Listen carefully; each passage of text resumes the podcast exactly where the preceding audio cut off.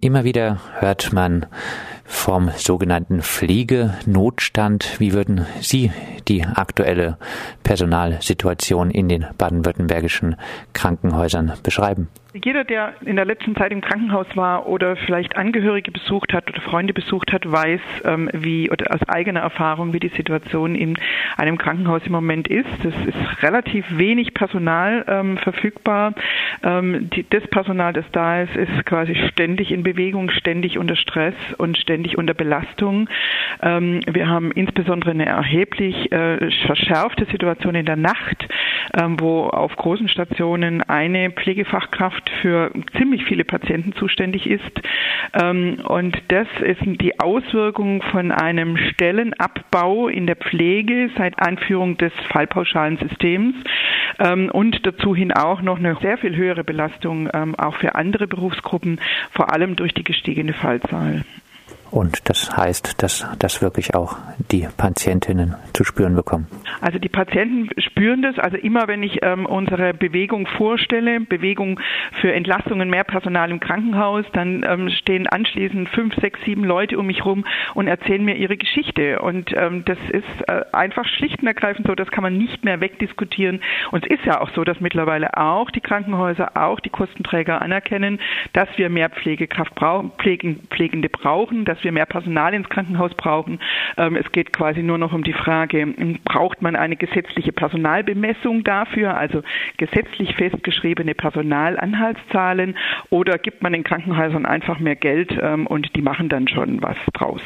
Nun wurde aktuell bekannt, dass Bundesgesundheitsminister Gröhe Kliniken zu personellen Untergrenzen äh, beim Pflegepersonal verpflichten will. Ein solches Gesetz solle im April vom Kabinett verabschiedet werden. Würde man damit äh, dann ausreichend auf die Kritik an der Situation in den Krankenhäusern reagieren? Also unserer Meinung nach nicht. Ähm, da gibt es äh, drei Punkte, die dabei wichtig sind.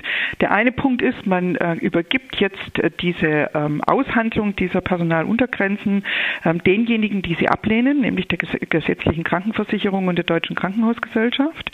Das ist das eine. Das zweite ist, Personaluntergrenzen müssen dringend definiert werden als Mindestbesetzung und ein Verhältnis Patienten-Pflegekraft pro Schicht definiert werden. Ansonsten haben sie überhaupt gar keinen Sinn. Wir befürchten, dass quasi der Wirtschaftsprüfer ähm, prüft, ob im vergangenen Jahr der Durchschnitt ähm, von solchen Personaluntergrenzen eingehalten wird. Das hilft dem Pflegepersonal in keiner Weise weiter. Und der dritte Punkt ist, dass Sie es äh, quasi in Auftrag gegeben haben, diese Personaluntergrenzen für pflegesensitive Bereiche zu entwickeln.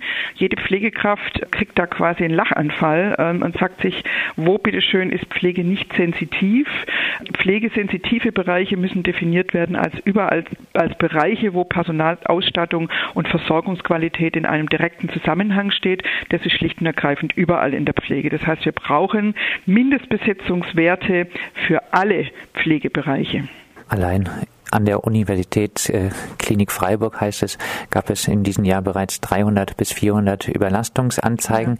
Ja. Ja. Jetzt besteht ja immer wieder das Problem, dass äh, mögliche Proteste von äh, Krankenhaus, von Pflegepersonal sich auf die Versorgung von Patienten auswirken könnten. Was haben Beschäftigte im Krankenhaus denn real für Möglichkeiten, gegen ihre Situation zu protestieren?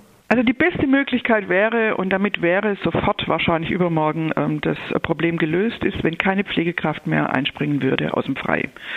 Dann würde tatsächlich die Krankenhausversorgung in Deutschland zusammenbrechen. Ähm, das wird sie aber nicht machen, weil sie oder er eine hohe, eine ganz hohe Verantwortung hat. Erstmal für ihre Kolleginnen und Kollegen und dann für die Patientinnen und Patienten. Also sie werden das nicht einfach tun, obwohl sie es nicht müssen. Niemand muss aus dem Frei einspringen. Jemand, der frei hat, der hat frei und der kann dieses frei auch behalten. Das ist eine absolute freiwillige Leistung, dieses zu tun. Das wäre quasi die, das beste Mittel, das sofort zu machen. Äh, gut, das kann man jetzt so schnell nicht so durchführen. Das müssen wir ähm, gut vorbereiten und kollektiv auch vorbereiten. Ähm, und natürlich ähm, sind es äh, die Aufforderung zu Tarifverhandlungen und dann eben auch Streiks. Ähm, wir sind in der Vorbereitung von solchen Aktionen, äh, weil wir festgestellt haben, dass wir auf dem politischen Weg nicht durchdringen. Ähm, und von daher werden wir, so wie die Kolleginnen und Kollegen in der Charité und im, im Saarland da jetzt Druck machen.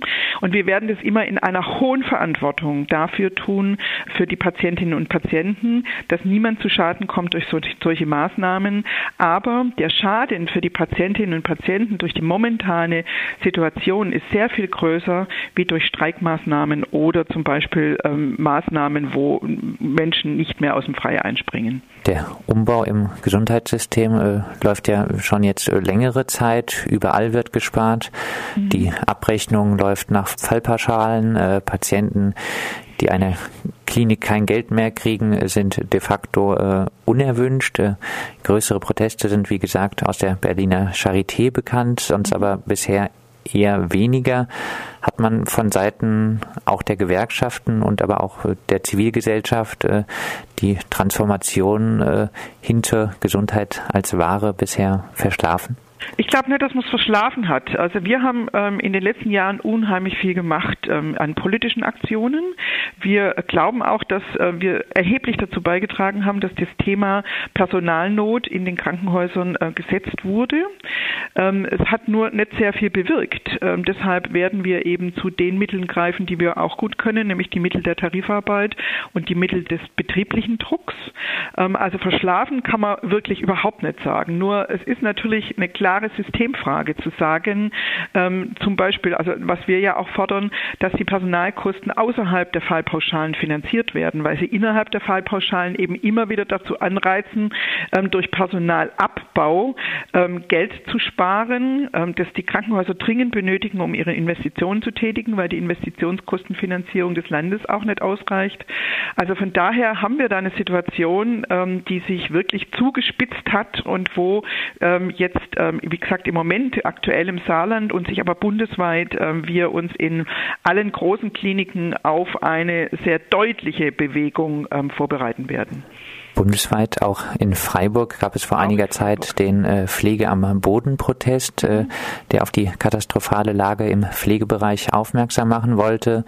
Diesen Protest ging äh, dann doch relativ bald die Luft aus, auch weil sich immer weniger Pflegende Beteiligten. Wie hoch sind denn nun die Chancen, dass den Verdi-Aktionen, dass auch den Bündnissen Entlastung jetzt nicht bald die Luft ausgeht?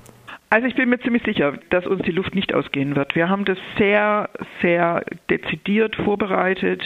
Ähm, wir sind in den Kliniken im Moment ganz viel unterwegs. Wir ähm, versuchen im Moment gerade Kolleginnen und Kollegen auf den Stationen in den Bereichen zu gewinnen, sogenannte Teamdelegierte zu sein, also wo wir dann ähm, in Versammlungen von Teamdelegierten Informationen und Absprachen mit den Stationen, mit den Bereichen dann auch direkt, also quasi die Kolleginnen und Kollegen direkt informieren können und und äh, gemeinsam Aktionen zu planen und nach draußen zu gehen. Also da wird sich ab dem Frühsommer ähm, sind wir soweit, ähm, da wird sich bundesweit was bewegen, was, glaube ich, bisher so noch nicht da war. Und wir werden das Ganze natürlich weiter verfolgen. Da freuen soweit, wir uns drüber. Soweit Irene Gölz von der Gewerkschaft Verdi. Verdi hat einen Appell für mehr Krankenhauspersonal gestartet. Der kann auch im Internet unterzeichnet werden auf der Seite von Verdi Baden-Württemberg unter bavü.verdi.de.